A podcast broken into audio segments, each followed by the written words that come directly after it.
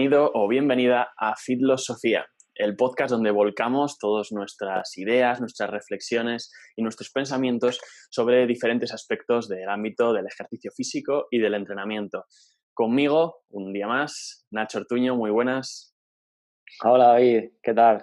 Primer podcast del año que, grabamos, este podcast accidentado que hemos intentado eso en un montón de ocasiones grabarlo y parece que está maldito, pero por fin ya, ya estamos aquí listos para, para darle caña. Sí, es el podcast maldito. Queríamos grabar el primero del año y se nos ha ido trabando, han ido ocurriendo mil cosas a la vez cuando nos poníamos a grabarlo y, y por fin estamos aquí. Además, hoy el tema de hoy es, me parece que va a ser muy interesante y, y, que había que hacerlo ya, porque vamos a hablar sobre las tendencias de este 2021 y no nos vamos a basar simplemente en la idea que tenemos nosotros, sino que nos vamos a basar en la encuesta que hace todos los años la ACSM, que mm, es la American College of Sport Medicine, para los que no controlen mucho inglés, el Colegio Americano de Medicina Deportiva. Y todos los años pasan a, entrenadores una encuesta para valorar eh, qué es lo que más va a llevarse ese 2021 a llevarse en el sentido de, de que sea tendente en el entrenamiento físico y en el ejercicio físico, qué aspectos van a ser más relevantes en este año. Este año en concreto se les envió el formulario a 75, más de 75.000 profesionales. Eh, la ACSM también tiene certificaciones, entonces hay muchos que hicieron cursos con ellos y demás. Y de esos 75.000 hay 4.300 eh, respuestas de, estas encuestas. Eh, estos 4.300 entrenadores y entrenadoras están repartidos por todo el mundo, no solo se centran en, en América, sino que también cuentan con diferentes países. Y bueno, por más curiosidades sobre este cuestionario del 2021, el 63% de, de los encuestados son mujeres y el 37% son hombres. Además, algo que le da más validez todavía a este cuestionario es que más de la mitad, bastante, bueno, la gran mayoría de los, de los encuestados tienen una gran experiencia, un gran bagaje en el ámbito del ejercicio físico, ya que el 53% llevan más de 10 años en el sector y el 27 más de 20. O sea que es bastante fiable lo que estas personas piensen o por lo menos eh, bastante a tener en cuenta, ¿no? Sí, sí, vamos, igual no nos lo han mandado a nosotros por eso. sí, yo no recibí nada, igual está en spam o lo que sea. sí, sí, puede ser, yo no, no he mirado ahí la bandeja. Bueno, pues si te parece, Nacho, vamos a empezar la lista de abajo arriba, si te parece. Eh, las Perfecto. Antes sí me pareció una, una, buena idea. Y además podemos ir comparándolo con los del año pasado, que creo que este año hay sucesos que han tenido gran impacto en la lista de este año, como es evidente, mm. y me parece interesante ir hablando de ello y comparándolo. Sí, de el innombrable, ¿no? Que ya, que ya no se puede ni, ni decir la palabra mágica o maldita. Y, y eso, diremos nos referimos a, eso que todo el mundo sabe ya. Bien, pues empezamos por abajo en este top 20 de, esta lista, es mucho más extensa, pero vamos a reducirlo a 20. En el, número, en el número 20 está la medición del resultado. Háblanos un poco, Nacho, a qué crees que se refiere y cómo ves tú este aspecto. Sí, yo lo entiendo como, como la propia palabra dice, ¿no? La, medición del resultado, es decir, del progreso en el entrenamiento o incluso de los objetivos que buscamos con el entrenamiento. Y, aquí puede ser desde, el rendimiento físico más puramente de, los deportistas, como, bueno, pues ya sabéis, la, eh, velocidad de ejecución, esta que está tan, tan en auge ahora, todos los dispositivos para, para medir la fuerza, y la, y la velocidad. Eso es verdad que yo este último año, dos años, ha habido un boom, muchas empresas que han sacado pues tipo el encoder de estas máquinas que te, que te medían la pérdida de velocidad durante la serie y, y, bueno, aún la veo un poco verde, sobre todo para, para nivel usuario, que se pueda utilizar fácil, aunque me parece una, una propuesta súper buena y conforme vaya avanzando la tecnología pienso que, va a ser súper útil y la, y la, prescripción de ejercicio físico va a mejorar un montón con, con, eso. Y aunque no sea directamente un resultado, ¿no? pero es parte del proceso, también a nivel de rendimiento, pues la tecnología ahora, el boom que estamos teniendo eh, con, todo lo que somos capaces de, medir a nivel de pues, eh, biomarcadores, ¿no? que, esa es la, palabra que se suele utilizar para eso, es muy interesante.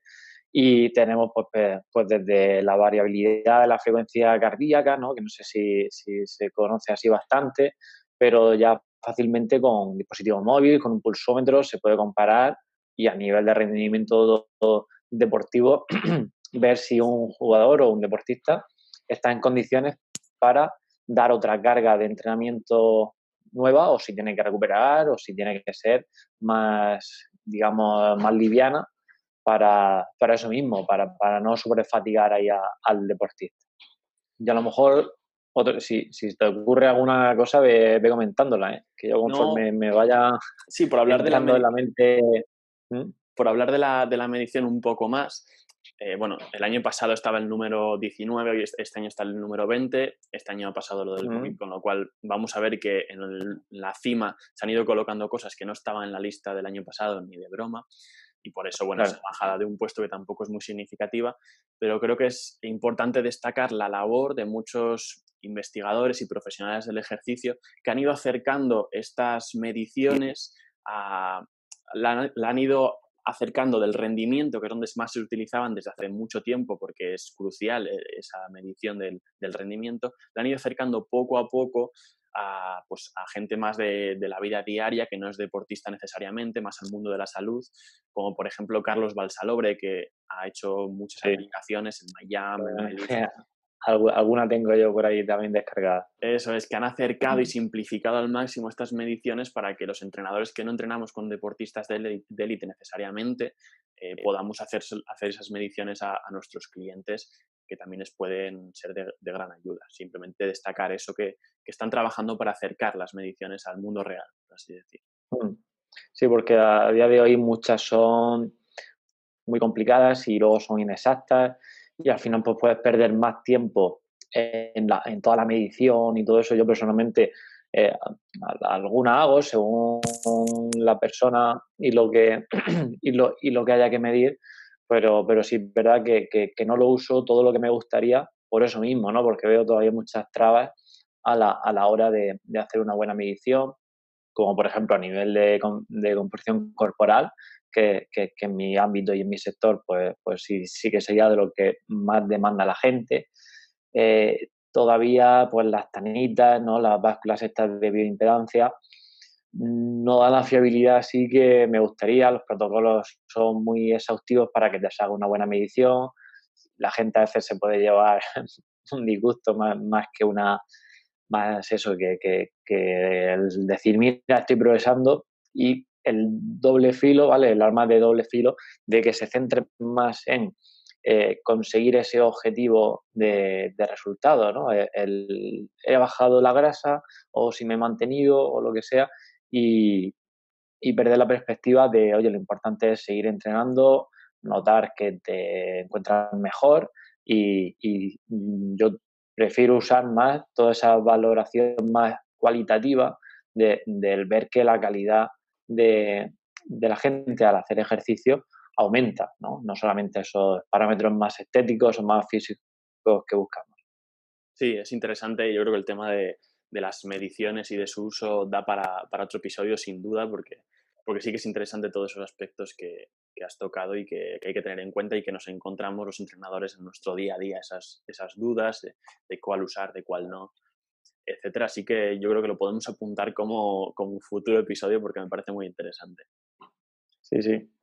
Pues en el número 19 contamos con la formación académica para los profesionales del fitness.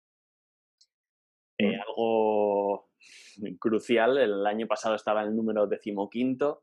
Estos descensos, repito, no sé si hay que tenerlos demasiado en cuenta debido a todo lo que ha pasado, pero sí que está claro que aunque parece que se le está dando importancia, según estas encuestas, a, la cualificación de los entrenadores y los profesionales del ejercicio, creo que es algo que hay que machacar mucho más, que hay mucho por trabajar, que trabajar por delante, porque eh, estamos viéndolo en las medidas que se están tomando, que realmente no se tiene en cuenta que hay profesionales del ejercicio cualificados y que pueden aportar mucho a esta situación. Totalmente, sí. Yo también lo que he notado. Aquí vamos a hablar un poco más de nuestra percepción sí, sin haber hecho un estudio en profundidad de, cuánta formación nos relada ha habido, cuánto más. Eh, simplemente cosas que nos parecen interesantes, pues comentarlas para quien las quiera escuchar y aceptar, pues, pues viene, vamos, bienvenido sea.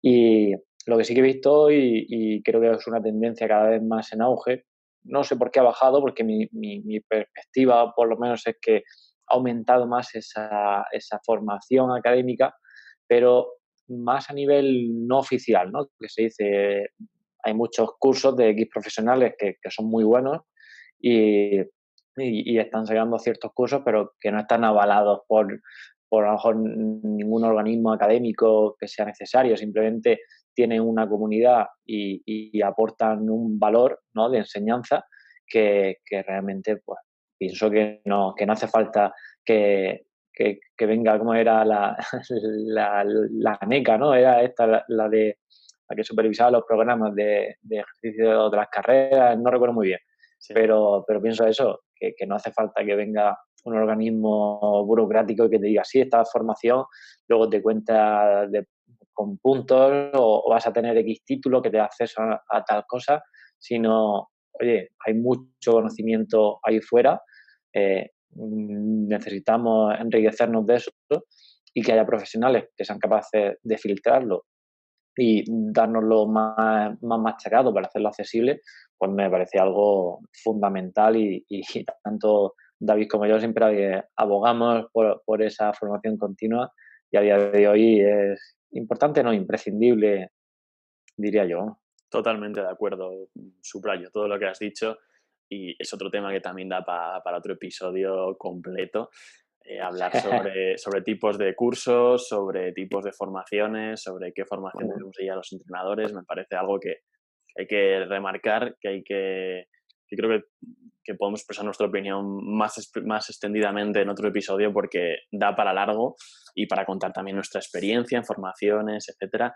Así que si a la gente le interesa estos temas que estamos tratando un poco con pinceladas para poder abarcar toda esta lista, pues que nos lo dejen en comentarios o nos escriban por Instagram o lo que sea y estaremos encantados de hablar sobre esto en otros episodios. Así es. Pues vamos a la siguiente el número 18, que es Lifestyle Medicine. Eh, aquí, si te digo la verdad, tengo mis dudas a qué se refiere, porque luego hay otro que es el ejercicio como medicina. Entonces, mm. no sé muy bien a qué se refiere. Supongo que sea tema de hábitos de vida, como, como para prever esa, salud. Supongo ¿no? que, que, va como, en vez de tomarme una pastilla que sería la medicina pura tradicional que, que conocemos, sustituir esa pastilla por el estilo de vida. Pues básicamente el ejercicio, la alimentación y el descanso. Con eso supongo que será la, la mejor medicina y, igual no da para mucho este punto porque es algo que ya sé que se conoce mucho, pero bueno, no sé otros años cómo estaría, si, si ha crecido, si antes no estaba, no recuerdo si, si, si lo hemos comentado. Pues el año pasado eh, no, me, no, me, parece encontrarla. Bueno, sí, sí es cierto. En el número 16 estaba el año pasado, buenos hábitos de vida saludables. Sí, ah, vale, claro, ahí está traducida, sí. Eso, eso es mm. otra historia. Que bueno, eh, sí que se tiene bastante claro, o pensamos que se tiene bastante claro, pero a la vista está que los que nos regulan y, y mandan no lo tienen tan claro, parece ser. No tienen tan claro. Así mm. que también algo fallará en la sociedad cuando, cuando no está tan claro. Cuando no, no, está tan claro, hay que decirlo. Lo de que, el estanco es servicio esencial y el, ejercicio físico, pues muy lamentablemente, eh, es servicio prescindible. Totalmente, el, primero. Sí, sí, sí. No, no vamos a entrar ahí en ese, en ese debate, porque si no, no hablamos de otra cosa. efectivamente, sí, vamos a pasar, dejo ahí esa crítica eh, y seguimos hacia adelante. En el número 17 nos encontramos entrenamiento en grupo. Este aspecto eh, sí que ha estado bastante presente en los últimos años, concretamente el año pasado estaba en número 3, entrenamiento en grupo. Eh, ¿Qué te parece, Nacho? cómo ha ido evolucionando también el concepto de entrenamiento en grupo, porque también es, es interesante esto. Que haya estado en tendencia en los últimos años no quiere decir que, que se llevase a cabo igual, ¿no? Sí, yo, yo lo enfoco más aquí como, eh, no sé, más por tu zona, mi sensación es que, mm, por ejemplo, aquí por mi ciudad sí que se ha cambiado bastante el concepto del gimnasio más tradicional al, al digamos, centro deportivo, así, en el que se hace más entrenamiento funcional, que también es otro punto que tocaremos luego, y, y, se llama más eso, ese entrenamiento en grupo, perdón, en el que puede que también el, el, CrossFit, que supongo que sería tendencia también otro, otros años, pero ese, eh, al, final esa necesidad de comunidad, ¿no? de, relacionarnos un poco en el ejercicio, eh, puede ser interesante y motiva más que, que a lo mejor ese, ese, entrenamiento más tradicional, como hablaba, de, de, del gimnasio típico de toda la vida, que bueno, que tiene su, su utilidad, pero hay un sector de la población que a lo mejor simplemente pues, quiere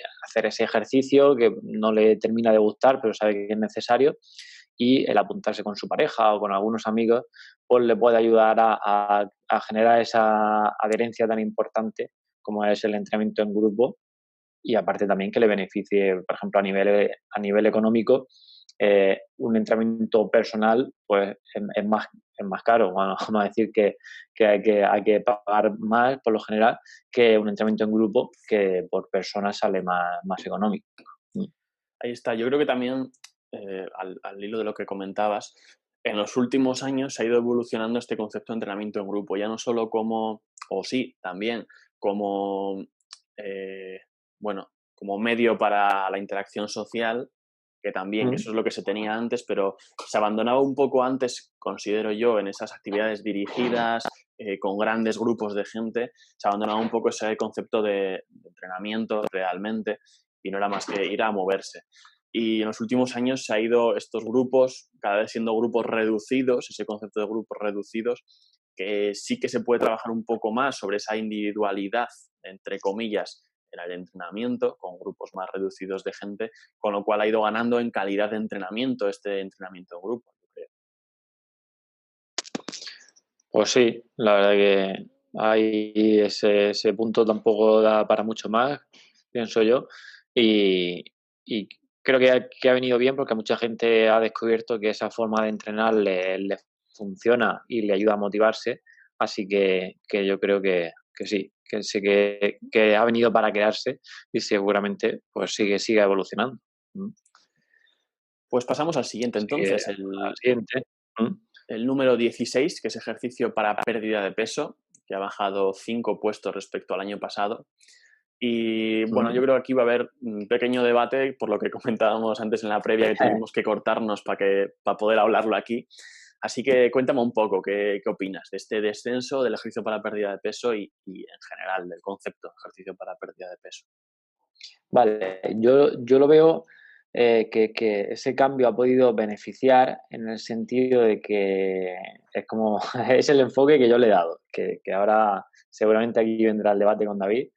En el, por ejemplo, ese, esa pérdida de interés, mmm, digo que me gusta y que puede ser una buena señal de que la gente igual está dejando un poco más de lado el, el aspecto más físico, del decir, ay, quiero, quiero perder esa, ese porcentaje de grasa un poco más para la operación, para la operación bikini y todas estas cosas, que el hecho de, oye, ya creo que está la población un poquito más concienciada de que el ejercicio hay que hacerlo sí o sí, si obtienes un resultado físico está bien, pero si no los tienes, tampoco deberías de, de, dejar de hacer ejercicio porque la gente ya está viendo porque se siente bien, cada vez hay más modalidades de ejercicio para encontrar el que le gusta a la gente y, bueno, esa es mi reflexión principal sobre, sobre que, sea bueno que haya bajado de posición. ¿Tú qué, tú qué piensas? Sí, a ver, yo puedo,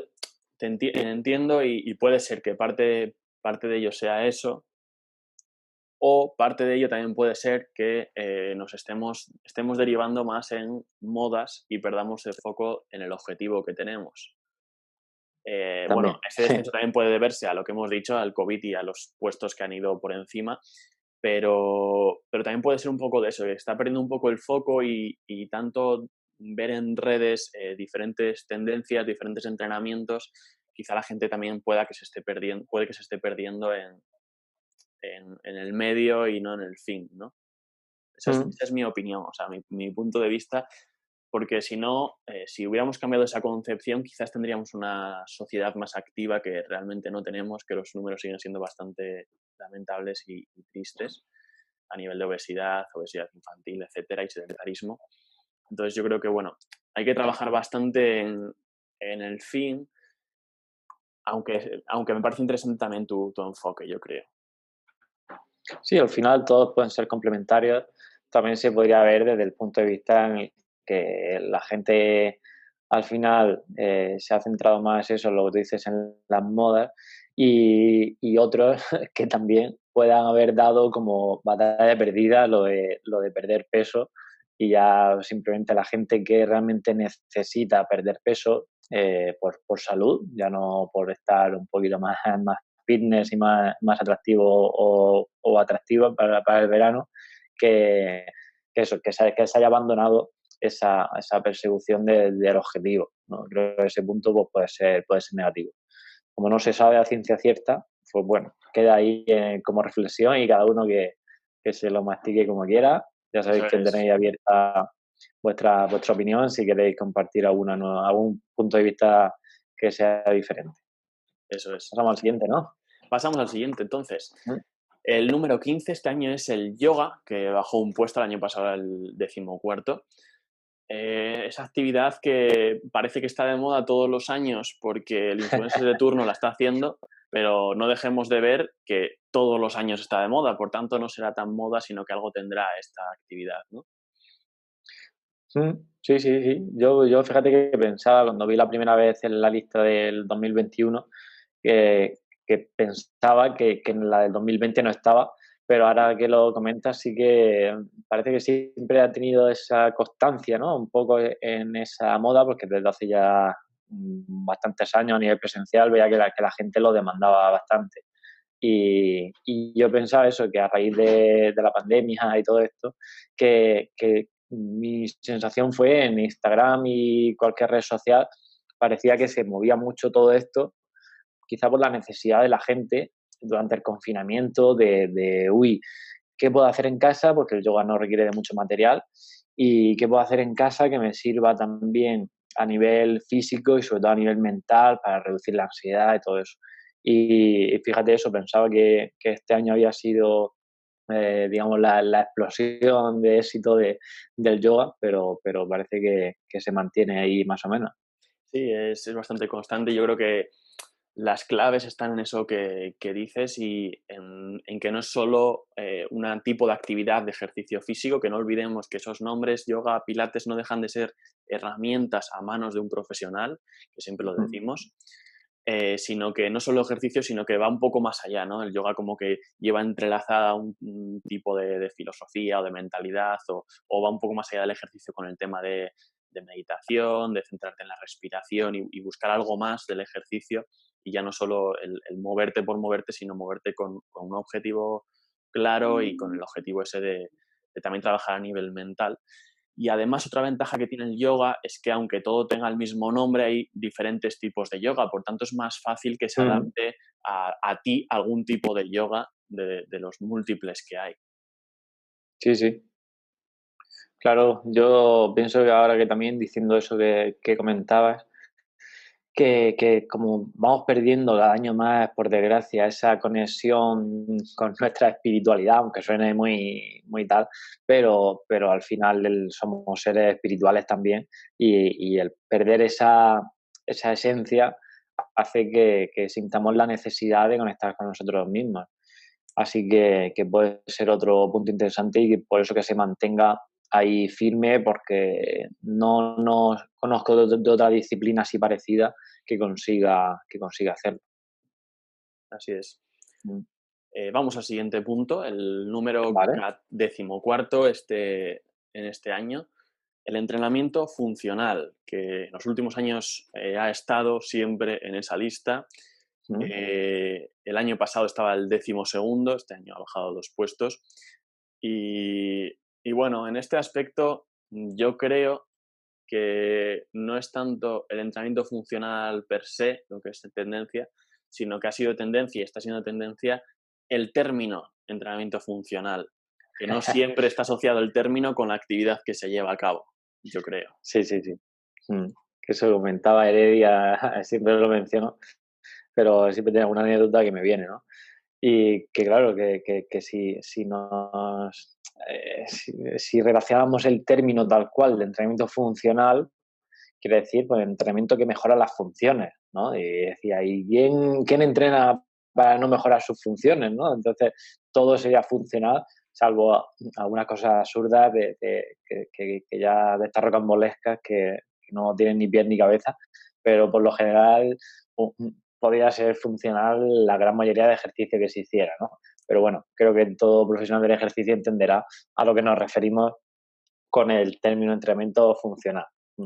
Efectivamente, yo creo que haría más, más bien que mal el, ir, el intentar como profesionales ir desechando esos términos y vender nuestros servicios con esos términos y, y, vender más como entrenamiento. ¿Cuál es tu objetivo? Este. Pues vamos a hacer esto o esto o esto, una combinación de esto pero venderlo como una cosa u otra no deja de dar confusión a la gente y, mezclar términos y confundir, porque al final entrenamiento funcional es, algo obvio su significado, como has dicho, pero no siempre se tiene claro o, se asocia solo a, una actividad en concreto, cuando casi cualquier cosa puede ser funcional. Claro, ahí está, un peso muerto eh, para una mujer de 70 años que, tenga que agacharse a coger las cosas de la compra o, cualquier cosa, mm, puede ser súper funcional porque eso, su, vida está continuamente pues como agachándose, si tiene que agacharse a coger a su nieto, al final es un peso muerto y, eso puede ser de lo más, funcional para ella. Así es, así es. Pasamos... Uy, perdón.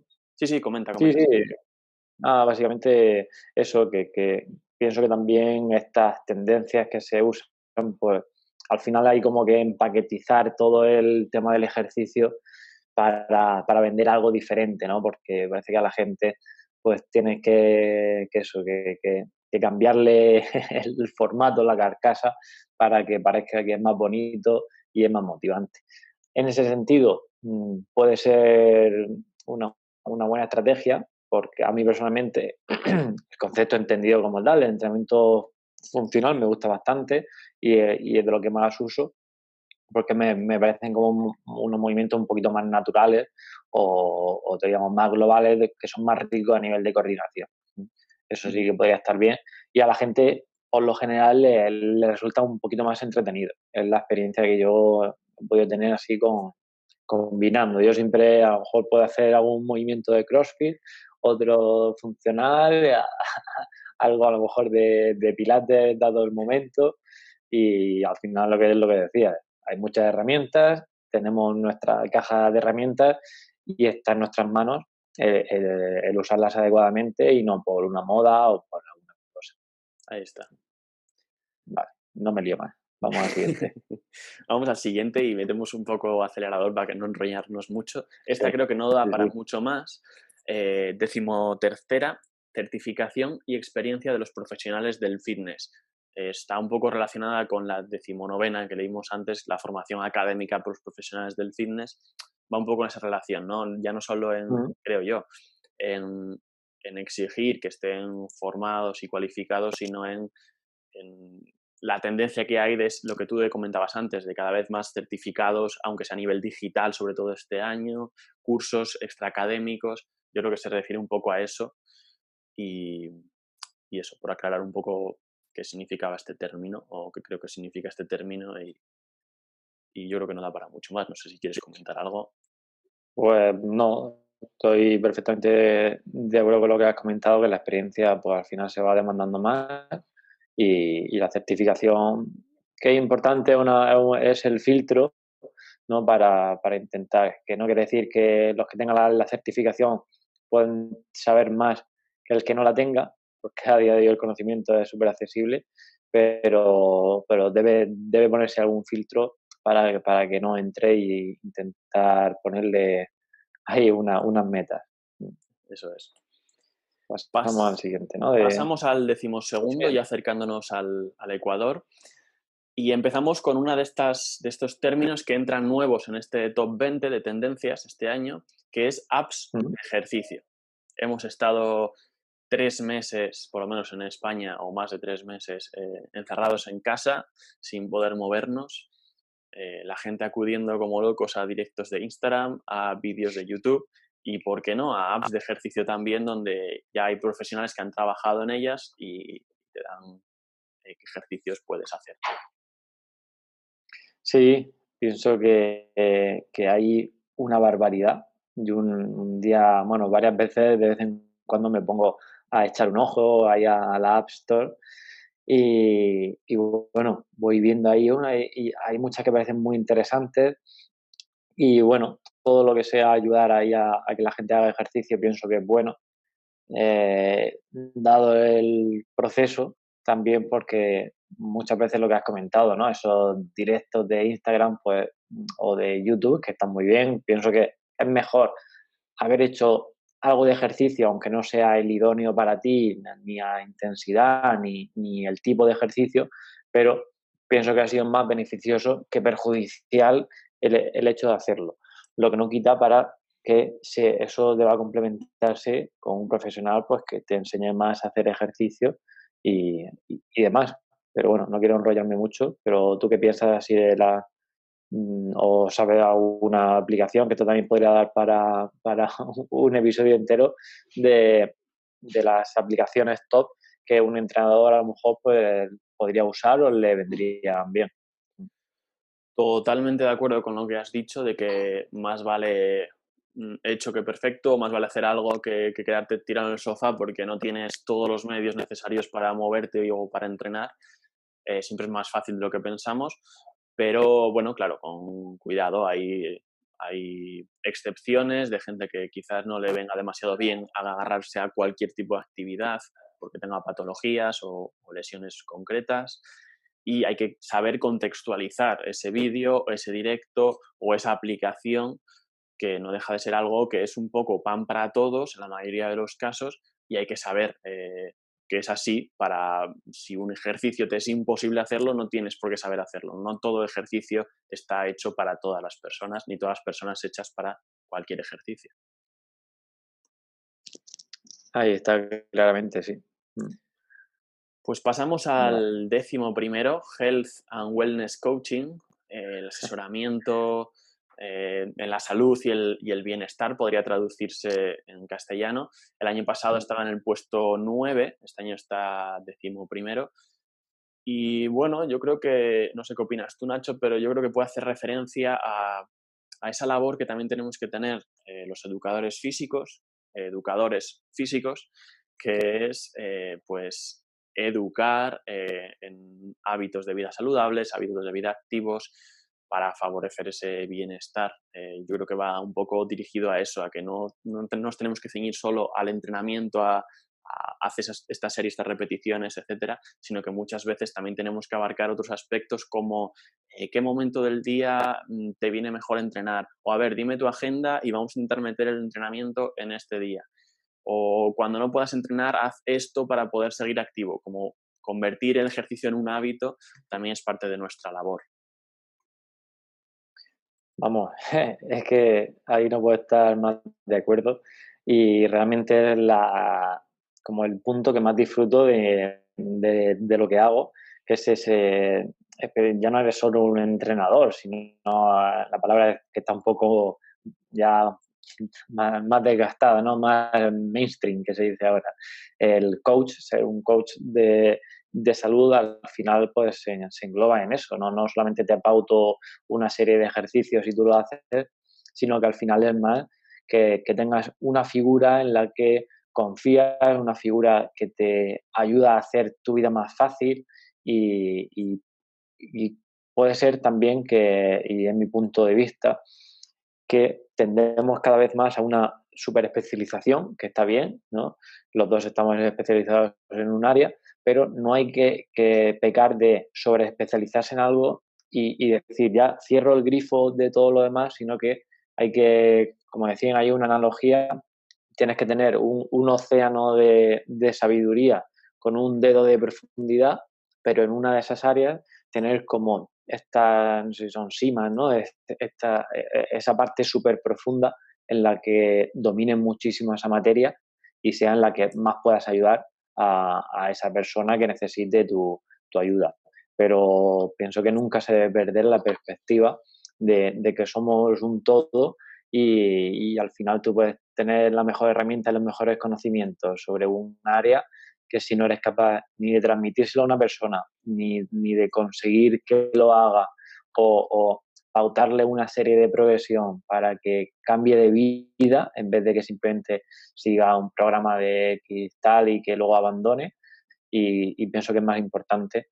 Y no sé por qué ha bajado a lo mejor de posición, quizá por lo que decimos, que otros han tomado prioridad por ser un año excepcional. Y, pienso que, el día de mañana cada vez más la gente demandará un, su, coach ¿no? de, de salud. Así es, así es. Eh, además, hilando con lo, que, con lo que acabas de decir, de, ese descenso de puestos, también llama la atención bastante el de entrenamiento personal, que está en el Ecuador, está en décima posición, y el año pasado ocupaba la quinta, ha bajado cinco puestos. Y bueno, no sé qué opinión tienes tú, si quieres, eh, comenta primero. Sí, a ver, mm, pienso eso, que, le, que el, como este año ha sido más peculiar que ningún otro, quizás le, ha desplazado otros a, otros puestos, ¿no? Más abajo, aunque no por ello tienen por qué haber perdido como esa, esa dedicación. Yo, por lo que veo y siento, cada vez más hay más demanda de entrenamiento personal y, y, más aún porque toda esta situación hace que igual el entrenamiento en grupo que hacía antes, que ya lo hemos comentado, ahora igual me da un poco de reparo hacerlo y prefiero estar en una sala pequeñita solamente con mi entrenador y, que aunque me salga un poquito menos económico, pero, pero puedo mejorar más la calidad de, mi entrenamiento y mm, puede que se que esté descubriendo más esa, esa necesidad, ¿no? De, yo antes he ido al gimnasio y ahora por, por miedo y por eso, por no ir a un centro con más gente, por, por miedo a los contagios y todo, que, que valore ¿no? y descubra eh, el tema. Ah, pues no pensaba yo que esto podía ser tan bueno ¿no? como lo pintaba. Así es. Que sea más bueno de lo, de lo que lo pintaba. Así es. Eh, quizás eh, en la lista parece que hay un, descenso. Sí que hay que destacar que en los últimos años había ido subiendo hasta el año pasado, que era mm. algo bastante favorable para el mundo del ejercicio físico, porque al final es das una mayor calidad de entrenamiento, lo que dices, de manera personal, puedes individualizar al máximo. Eh, quizás haya bajado por eso, por, esa ocupación de los primeros puestos en, otras actividades que ahora son más candentes o en otras tendencias. Pero sí que es verdad que ahora no, ahora estoy sin trabajar de nuevo, pero cuando en estos descansos que nos dan, en los que podemos trabajar de vez en cuando, ya es como lo, lo raro, eh, sí que se está viendo que a cada vez más gente se animaba a entrenar, que es curioso porque estamos en la situación que estamos, pero a la vez hay gente que quiere seguir entrenando, que quizás estaba yendo al gimnasio por su cuenta o quizás estaba yendo a actividades dirigidas o grupales y ahora ve el entrenamiento personal como, como una salida y como una ayuda real en esta situación, con lo cual estoy de acuerdo contigo, yo creo que, irá subiendo y que es algo muy a tener en cuenta. Ya lo creo que sí. Mm. Pues, pues pasamos al, a la novena posición, programas, de ejercicio, programas de ejercicio para personas mayores. Mm. No sé si quieres comentar algo. Mm. Ahí estoy viendo que el año pasado estaba en el 8, que más o menos ha mantenido igual. Y, y, nada, por resaltar ahí, creo que lo comentamos también ya en un capítulo así un poco por encima, pero ah, es una realidad y pienso que el futuro está en las personas mayores o en la población más envejecida. ¿vale? La esperanza de vida, el otro día escuché que, bueno, esto un poco a grosso modo, ¿no? Pero que por cada día, por cada 24 horas, por cada 24 horas ganamos tres horas de esperanza de vida. Eso, es un, disparate Y, claro, la población cada vez va, a tender a, envejecer igual, porque el proceso de envejecimiento no, no se frena, pero podemos mantener la calidad de vida con el ejercicio, la salud, todo eso que ya sabemos. Y cada vez más, si no lo mismo si la experiencia de vida estaba a 87 años, que llegue a, esa, te puedes librar más o menos de, de medianamente ser un poco activo y no hacer ejercicio de fuerza y tal, pero como digamos de vivir 120 años que no es nada descabellado. Y, y, si no llevas un entrenamiento e intentas mantener tus funciones lo máximo que puedas, yo no me quiero imaginar con 120 años cómo, cómo podría estar la gente sin, sin, sin, mantenerse en forma, ¿no? O, sin por lo menos intentarlo. Así es, tal cual. Eh, es algo que, que, quiero no enrollarme mucho, a ver si me puedo contener. Pero bueno, siempre, lo he dicho en las últimas conversaciones que he tenido al respecto, y es que estamos eh, teniendo una esperanza de vida muy alta, pero también estamos ante unas generaciones, esas generaciones que tienen tanta edad ahora, que han tenido una vida muy activa, que han pasado guerras, sí, que la han pasado mal, pero han tenido una vida muy activa y la alimentación, aunque a veces escasa en algunos casos, quizás fuese mejor, más equilibrada de lo que tenemos ahora. No tenían esos niveles de estrés que los que tenemos ahora.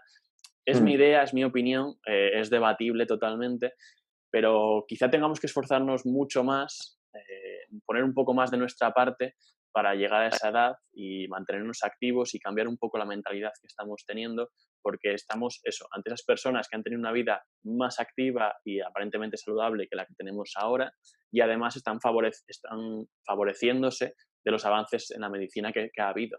Nosotros tenemos esos avances de la medicina, pero no tenemos esa vida activa, así que habría que ver hasta qué edad vivimos si seguimos en esta, en esta dinámica.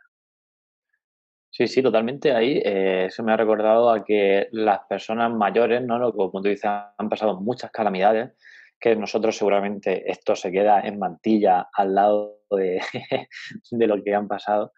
Y, y como dicen, esa, toda la evolución del ser humano se ha forjado bajo una, un estrés ambiental y una presión que, que ha hecho que se fortalezca ese, ese, ese genoma humano, ¿no? Y, como decía Seneca, y esto lo comparte mucho de fines revolucionario, que, que, el exceso de comodidad eh, nos debilita y, esa la población de, de nuestros mayores, digamos, los que ya tienen una edad muy avanzada, mm, comodidad han tenido muy poca, digamos, que la están teniendo en los últimos prácticamente 20 años, que, se dice pronto. Y, y, sí, nos vamos a ver obligados a, someter a unos estímulos para mantener esa, ese, ese, nivel de actividad ¿no? y de funciones de, de nuestro cuerpo, porque no estamos ni de lejos igual de, igual de sanos que lo que lo podrían estar a su, eh, esta población más mayor, que si ellos hacían ayuno intermitente de manera natural, no tenían opción muchas veces hacerlo. Eh, mucha exposición al frío, que también se sabe que es importante, y, bueno, un estilo de vida, esos alimentos más naturales, no había ultraprocesados, y, y se tenían que mover muchísimo más de lo que nos movíamos ahora. Así, eso ya lo has comentado tú, pero me parece un tema súper interesante. Eh, pues seguimos subiendo de posiciones, si te parece. Vamos con la octava, entrenamiento con peso libre, que ha bajado eh, cuatro posiciones, el año pasado era el cuarto. Eh, bueno, si quieres comentar algo, no mm, creo que no da para mucho, pero, pero si quieres mm. comentar algo rápido. Sí, yo asocio un poquito más ahí al tema CrossFit, por no meter la marca, supongo. Y, y alguna cosa más, pues supongo que eso, que el entrenamiento más tradicional, eso que se ha perdido y ha, tomado en auge más otro tipo de entrenamiento. Por, por eso ya hay punto de pelota. Sí, no, no hay mucho más de lo, que, de lo que desarrollar.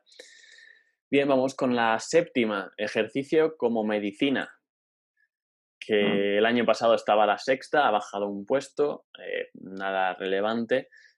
Y, nada relevante tampoco, quiero recalcar otra vez la queja para, para, las personas en general, para la sociedad en general, que, que, no lo está teniendo en cuenta con lo que puede ayudar el ejercicio en esta situación. Mm. Sí, sí. ¿Quieres, comentar alguna cosita más? O... Si quieres comentar algo más tú, yo creo que como hablamos antes un poco... Sí, algo así rapidito, que es verdad no me acuerdo, lo, como que lo desmantelaron hace poquito, lo de que no se puede decir que, el ejercicio sea tal como una medicina, no me acuerdo el argumento, lo que sí que está claro es que su, su aportación a la salud y, yo sigo apoyando que, es una medicina y, no sé si era el concepto de secretomia o alguna historia así que, principalmente es la capacidad que tiene el músculo al contraerse de segregar ciertas sustancias, ¿no? que son las mioquinas, las procedentes del músculo, y al final todo eso va a parar a un montón de órganos y, ya se sabe que cada día se descubre una nueva y bueno, esas pequeñas mioquinas son las que realmente son esa, esa, medicina de la que se habla que es capaz de, cuando va a ese, a ese tejido en concreto, pues repararlo. Y me parece, vamos, un concepto espectacular que yo lo, lo seguiré apoyando porque estoy 100% alineado con esa idea. Sí, totalmente, totalmente de acuerdo. Pues seguimos subiendo puestos, ya estamos en la quinta posición, en la sexta posición, perdona. En la sexta, sí. Entrenamiento virtual. Para diferenciarlo un poco con otro término que vamos a hacer antes, este es otro de las, de las tendencias que ha entrado mm, de cero. Eh, no lo he encontrado en, la lista del año pasado.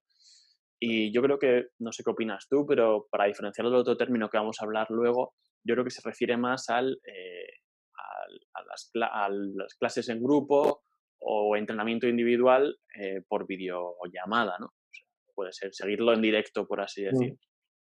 Ahí está, en el que tú no tienes un canal de comunicación con la otra persona, sino que, es una proyección, como se hacía también en el McFit, en la cadena esta de gimnasio low cost, eh, donde tú te apuntas a una clase de ciclo indoor o, o cualquiera de estas y tienes a ese profesional que te va diciendo, lo, él va haciendo su ejercicio, te dice una indicación y tú lo sigues, pero, pero no, no, no hay ese, ese feedback ni, ni tampoco esa implicación que da el, el tener una persona que te, que te, está viendo a ti y, te, y, y, a lo mejor pues al ser más real, porque en el virtual pienso que te puedes quedar parado o, o puedes estar desganado porque no tienes esa, esa presión, entre comillas, buena del, del monitor que tiene ese contacto visual contigo y, y, te, y, te, hace como estar un, un poquito más implicado o en, o en alerta.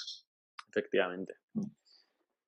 Pues seguimos subiendo puestos, vamos con el, con el número 5, el HIT, que el año pasado estaba en segunda posición, en los últimos años siempre estaba ahí arriba, en el 1, el 2 o el 3, eh, y ha bajado estas posiciones eh, bueno, eh, otra herramienta más, ¿no? De las que hablábamos antes. Mm. Sí, sí, si quieres comentar algo y luego comento yo. Eh, comenta, comenta si quieres. Sí, vale. Yo pienso que el, el, hit ha venido para quedarse, sea más tendencia o no, pero ya se ha visto la, evidencia científica de, la importancia que tiene el, entrenamiento de, alta intensidad para la salud, para el rendimiento y básicamente para cualquier cosa. Eh, y, aparte de eso, junto con la escasez de tiempo que tenemos a día de hoy prácticamente todo el mundo, eh, eso le, otorga una, potencialidad, es decir, que, que en 20% de lo que hacía antes del tiempo, puedo obtener los mismos resultados incluso mejor. Creo que, es una herramienta buenísima, bien hecha, bien pautada, como siempre. No hay que abusar de ella ni, ni, hacer locuras. Que, parece que eso, que al ser moda, alguien que no haya hecho nunca hit, pues ya, ya sabría más de alguno que no se escuche, verá como alguien que viene lo escucha, le gusta el concepto de sí, quema más calorías en menos tiempo y todas estas estos titulares que se dan.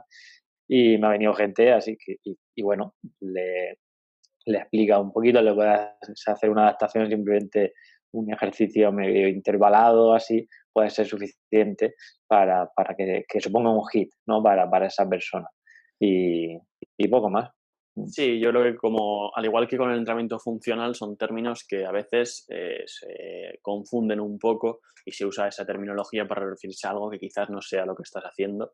Y en el HIT Mm. yo creo que es bastante más claro porque eh, el HIT mm, es entrenamiento interválico de alta intensidad. Todo lo que no sea eh, trabajar en alta intensidad eh, no es eh, HIT. Entonces hay que diferenciar el HIT de entrenamiento en circuito o como se quiera llamar a, a eso que se está haciendo. Sí, yo creo que Mm. muchas veces eso, eso falla. sí, luego todas las variables, variantes que se van haciendo del HIT, del HIST, del, del, vamos, yo he visto de todo ya. Sí, la de, verdad que si sí. de potencia, de, de, eh, a poca velocidad, bueno, de todo, de todo te puedes encontrar. Ya parece que, que lo empaquetas con un- con ese nombre y ya cualquiera se va a apuntar a, a- tu sesión por, por hacerlo de esa manera. Así es. Vamos con una actividad que también ha subido mucho respecto al año pasado. Eh, actividades al aire libre, que este año está en cuarta posición. Y el año pasado estaba ocupando la decimotercera plaza.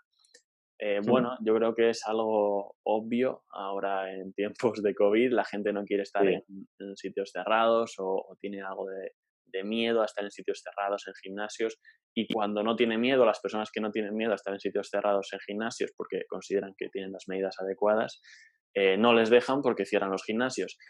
¿Y qué nos queda? Pues eh, entrenar al aire libre, que de hecho eh, en una hora o así eh, tengo un entrenamiento al aire libre porque no nos queda, no nos queda otra. Totalmente ahí.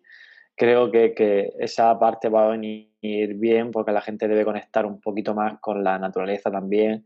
Eh, yo eso lo, lo englobaría también eh, en actividades un poco en el medio natural, que no sé si, si estará esa categoría en otros puestos más abajo del 20 o si lo, si lo catalogarán así.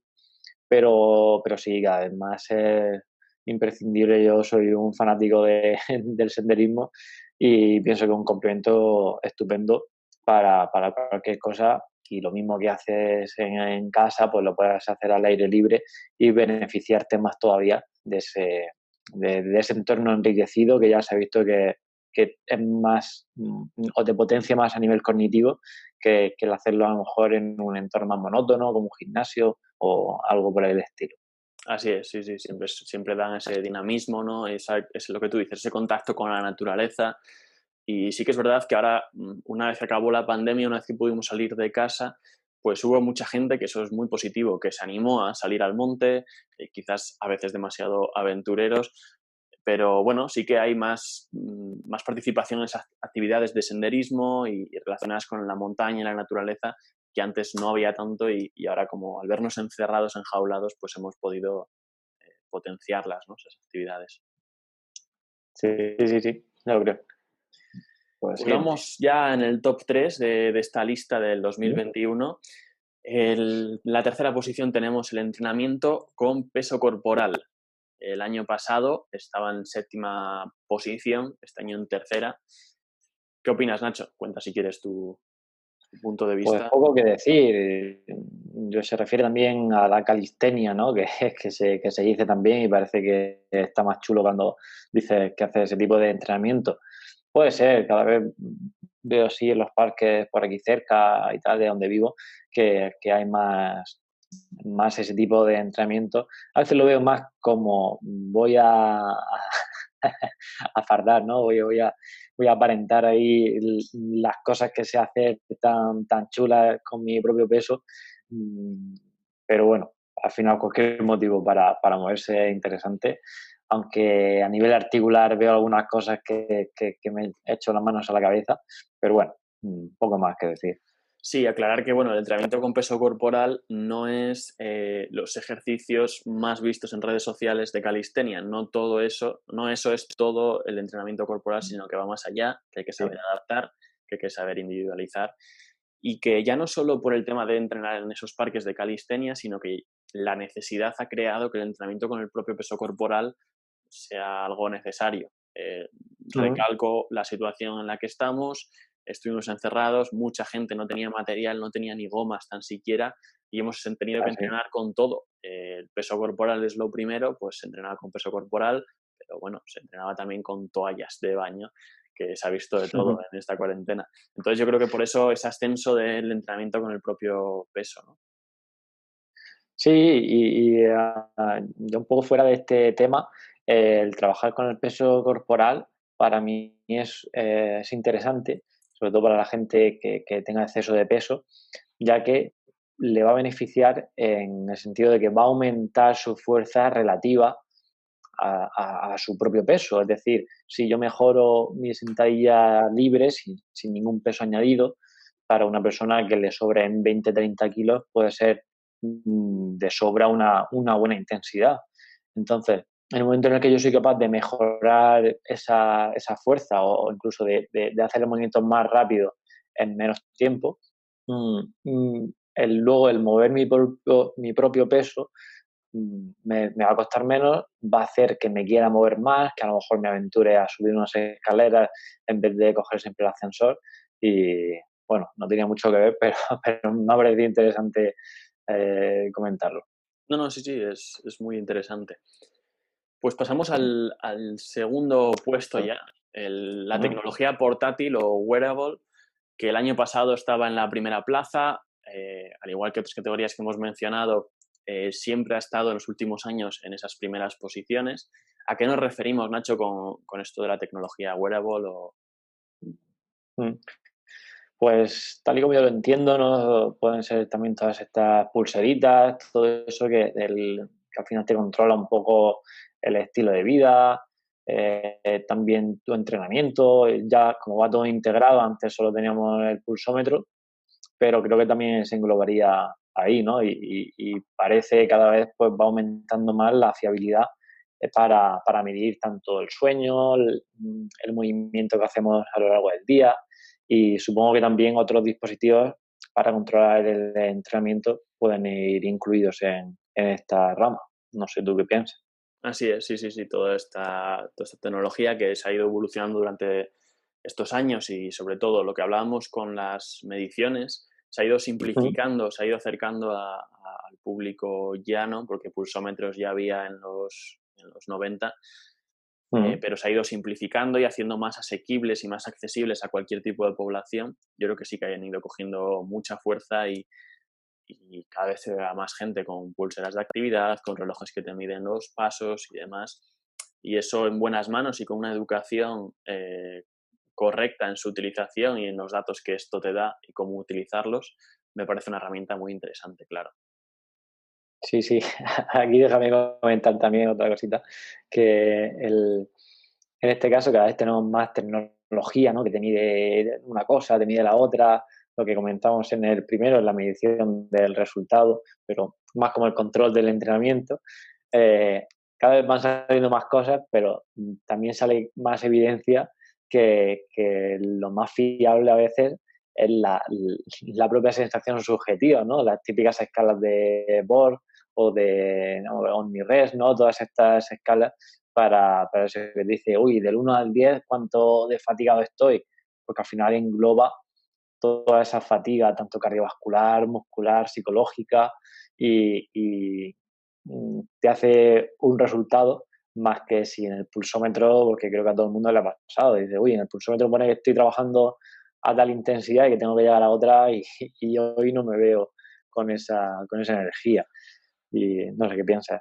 Sí, por eso insistía en, todo ello utilizado con una correcta educación a ese sujeto que lo va a utilizar de, los datos que le da, de para qué te sirven y de cómo tienes que utilizarlos. Porque luego ves también mucha gente obsesionada ves luego a mucha gente obsesionada con el reloj de que le quedan 500 mm, calorías por gastar en el día, que también puede generar cierto pensamiento obsesivo hacia, hacia, eso, hacia eso, vamos, hacia ese objeto. No deja de ser una herramienta más, tenemos que saber utilizarla, tenemos que saber qué importancia tenemos que darle y qué es lo principal en nuestro entrenamiento y en nuestro estilo de vida y lo principal nunca van a ser estas cosillas. Son la cima de la pirámide, esos detalles que siguen sumando, pero que tienes que tener una buena base en esa pirámide. Muy bien. Pues vamos al, número uno. Vamos al número uno, a esa gran entrada y gran ascenso, que es el entrenamiento online. eh, al igual que el entrenamiento virtual ha entrado de golpe. El año pasado el entrenamiento online ocupaba la vigésimo sexta posición, este año está en primera. Fíjate. Eh, bueno, eh, hemos, hemos hablado sobre el, porqué de este ascenso, ¿no? sobre, sobre esta situación y demás. ¿Qué opinas acerca de, este ámbito del entrenamiento online eh, durante este, este, cambio que ha habido, sobre todo durante estos últimos meses? No iba a decir año, pero durante estos últimos meses. Mm. Pues sí, ha entrado en el puesto número uno a marchas forzadas, pienso yo, porque no nos ha quedado otra, tanto para, los alumnos que entrenaban como para los, profesionales, que al final ha sido el único medio que hemos tenido para poder llevar esa, continuidad. Y, bueno, hemos visto que tiene ciertas ventajas, también otros inconvenientes, porque no es lo mismo, eh, eh, se pierde un poco ese trato, pero sí es verdad que, por ejemplo, en mi caso, hablo con experiencia personal, mm, ha favorecido el hecho de ya establecido un vínculo de varios años incluso con mis alumnos y alumnas sobre todo, y una vez que haces ese, ya estableces esa relación y lo pasas a online, parece como que esa química ya es más fácil llevarla porque frente a una cámara, claro, hay más distanciamiento y, es más difícil conectar, no a nivel tecnológico, sino como personas que somos. Y, y bueno, a día de hoy continúo con muchos clientes que se, se, han quedado con esta modalidad y prefieren seguir haciendo el entrenamiento online en casa, se van comprando material con más periodicidad y bueno, están descubriendo eso, como ya tienen una, una buena base, mm, se controlan mejor, ya saben que si yo le hago una indicación quiere decir una cosa y es más fácil llevarlo y por, por recalcarlo también, eh, se ahorra mucho tiempo. Me comentaba el otro día un, un, hombre también, que eh, es el primero que entreno desde hace ya cinco años, que, que, sí, que estaba echando cuentas y dice, es que entre la hora de entrenamiento, la hora de ir, de que si aparco, que si ducho, que si llego a casa, se le iban dos horas y si lo hacía en mitad de la tarde, prácticamente perdía la tarde entera. Y, y ahora pues es una ventaja que llegas, pum, te conectas y lo tienes todo pues mucho más a mano y, se ahorra tiempo. Mm. Sí, y muchas personas nuevas que, se, aunque no hayan tenido trato con nosotros de manera presencial, están entrando, están entrando nuevas. Sí, sí. yo creo que, que, esto, por darle también otro, otro enfoque, esto hace, esto que sea tan tendente en los últimos meses, hace que bueno, las personas que ya estamos, que ya estábamos en este, en este tema del entrenamiento online, como es tu caso y el mío, nos ayude a mejorar, porque siempre que hay más demanda podemos recibir más feedback y por tanto mejorar nuestros servicios y, y así mejorar también en general el servicio online de la gente que entre nueva al, al tener esa, esa, competencia entre comillas. Sí. Por tanto, esto ayuda a mejorar el servicio online que me parece algo eh, muy interesante eh, que antes quizás eh, tenía una idea un poco diferente sobre ello porque quizás no estuvieran haciendo las cosas lo suficientemente bien como para que fuese fiable, pero yo creo que ahora sí que ha ido mejorando mucho y que, que nos, nos, ayuda, por ejemplo, o sea, por lo menos como profesionales, a, a ir mejorando nuestro sistema y, y, a ir dando un mejor servicio también de manera online y tener esas alternativas, esos recursos ante cualquier situación lo has clavado y estoy 100% de acuerdo con eso, porque eso mm, vemos que mm, va habiendo como pequeñas pinceladas que podemos ir mejorando y a día de hoy pues siempre se van ocurriendo cositas para, para ir mejorando ese proceso. Y creo que ha venido en parte para quedarse, también lo echaremos de menos de vez en cuando, entrenamientos más, más físicos, seguramente baje un poco esa, esa afluencia, pero, pero bueno, ese, ese también sería importante. Y aquí quería recalcar que a lo mejor, mm, no sé si la, si la habrán incluido, pero yo echaría en falta en esta lista el entrenamiento en casa, ¿no? que, que, tanto desde principio, mitad de, de, de marzo, marzo, no paraba de escucharse esa palabra en todos sitios y, y bueno, también pienso que eso es bastante el futuro para ahorrarnos tiempo y esa, y esa parte puede tener mucho potencial. Totalmente de acuerdo. eh, puede que, bueno, interpretando un poco, puede que en diferentes cosas de las que ya hemos mencionado eh, se puede incluir el entrenamiento en casa, pero no de manera exclusiva, y que sí que tienes hmm. razón, que, que, quizá hubiera sido interesante incluirlo porque ha sido la tendencia de estos últimos meses y en estos encierros que no están haciendo de manera intermitente, pues se está, está más en auge la necesidad de entrenar en casa.